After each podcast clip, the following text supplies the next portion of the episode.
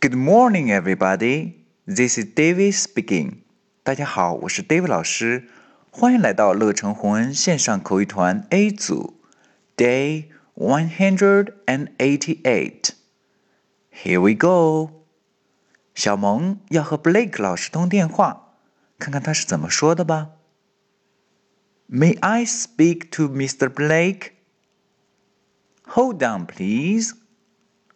OK， 小萌说的是 May I speak to Mr. Blake? May I？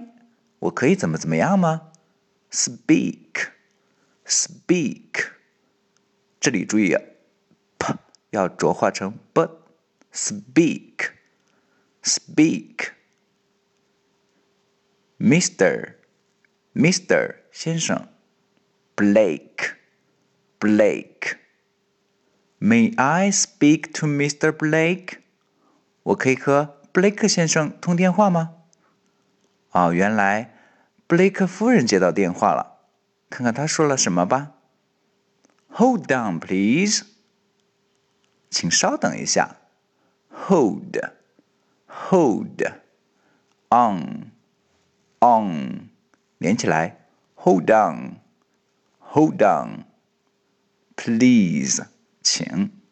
Hold on, please。OK，我们完整来一遍。